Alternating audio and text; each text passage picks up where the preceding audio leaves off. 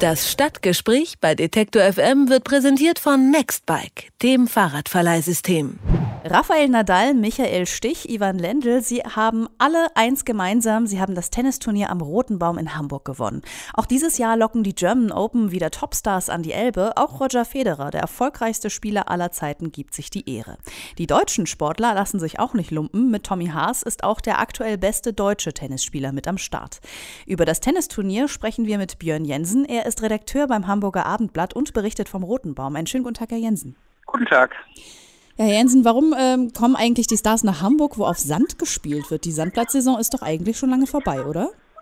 Die Sandplatzsaison ist zwar schon vorbei, allerdings gibt es ja immer noch zwischen Wimbledon und den US Open diese äh, drei Wochen Sandplatzturniere auf der ganzen Welt und Hamburg gehört dazu, ist ein 500er Turnier, das heißt 500 Punkte für den Sieger und das lockt immer noch genug Spieler hier an, die gerne auf Sand spielen. Da haben wir ja eine ganze Menge Spanier, Südamerikaner, die äh, lieber auf Sand noch sich auf die US Open vorbereiten, als sechs Wochen in den USA Hartplatzturniere zu spielen. Insofern äh, kommen die gerne noch her. Mhm. Einige große Namen sind ja auch dabei. Wer ist denn da für Sie der Favorit?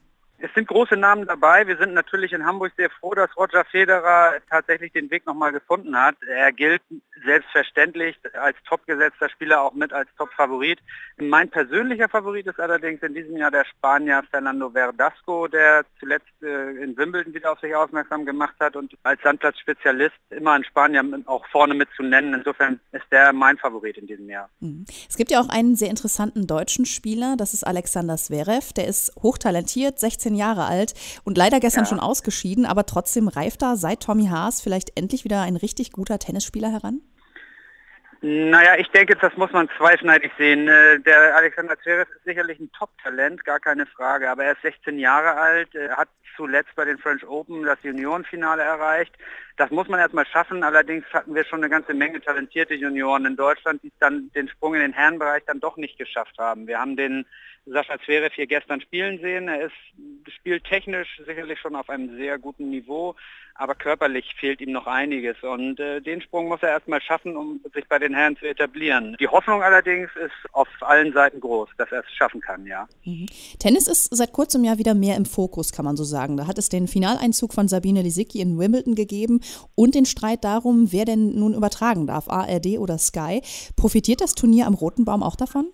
Michael Stich als äh, Turnierdirektor hat das tatsächlich so äh, gesagt, dass äh, der Finaleinzug von Sabine Lisicki sicherlich dafür gesorgt hat, dass Tennis äh, ein bisschen mehr im Fokus steht. Allerdings profitiert dieses Turnier viel mehr davon, dass äh, Roger Federer dabei ist. Das Glück Hamburgs war ja, dass der Roger in Wimbledon so früh ausgeschieden ist, schon in der zweiten Runde und dann so ein bisschen Langeweile verspürt hat und äh, geguckt hat, was kann ich jetzt tun und hat dann Hamburg gemeldet, wo er schon viermal ja triumphiert hat und 2002 damals auch den Durchbruch in die Top 10 der Weltrangliste geschafft hat mit seinem ersten Sieg hier. Und davon profitiert Hamburg eigentlich viel mehr noch als von Lisikis Finaleinzug. Was würden Sie denn sagen? Erleben wir trotzdem in Deutschland vielleicht bald oder vielleicht auch jetzt schon einen Tennisboom? Also ich bin mit dem Begriff Boom immer sehr vorsichtig, weil ich glaube, dass leider in der deutschen Sportszene äh, der Fußball mittlerweile so allmächtig ist, dass die anderen Sportarten dahinter alle nicht gerade von Boom reden können. Mir wäre das schon sehr lieb, wenn wir dahin kämen, dass so eine Sportart wie Tennis wieder auf einem ganz normalen Level von Menschen gesehen werden würde und nicht in dieser Nische stecken würde, wo es leider in den vergangenen Jahren war. Die deutschen Damen tun ja alles dafür, dass sich das ändert, dass die Menschen Spaß wieder haben, Deutschland Tennis zu schauen. Aber ich finde eben fände viel wichtiger, dass man die internationalen Stars dieses Sports auch in Deutschland häufiger mal wieder sehen könnte und die Faszination, die Tennis weltweit eigentlich immer noch ausübt, dass die auch wieder so ein bisschen auf Deutschland durchschlagen würde. Dafür bräuchten wir meines Erachtens gar keinen Boom, sondern eigentlich nur eine ganz normale Bewertung dieses Sports und dann, glaube ich, hätten wir alle was davon. Mhm. Seit 2009 ist der ehemalige Weltklasse-Spieler Michael Stich Turnierdirektor, haben Sie auch eben schon erwähnt. Wie bewerten Sie denn seine Arbeit? Ist die Zukunft des Turnieres dadurch gesichert? Also auch da muss ich zweischneidig antworten. Die Zukunft des Turniers, äh, ob die gesichert ist, das muss man abwarten. Äh, bis 2018 gibt es eine Bestandsgarantie durch die ATP, dass Hamburg ein Turnier hier austragen darf, der 500er Serie. Was danach passiert, das äh, kann heute noch keiner wissen. Aber durch Michael Stichs Arbeit, man muss natürlich auch sein Team da, dazu nennen, er hat ein großartiges Team auch um sich herum, aber durch deren Arbeit hat sich Hamburg stabilisiert und nicht nur das, sondern in meinen Augen auch durchaus fortentwickelt. Es ist ein Turnier, das in dem im Stadtbild und auch im Kalender der Sportstadt Hamburg auf jeden Fall wieder fest etabliert ist.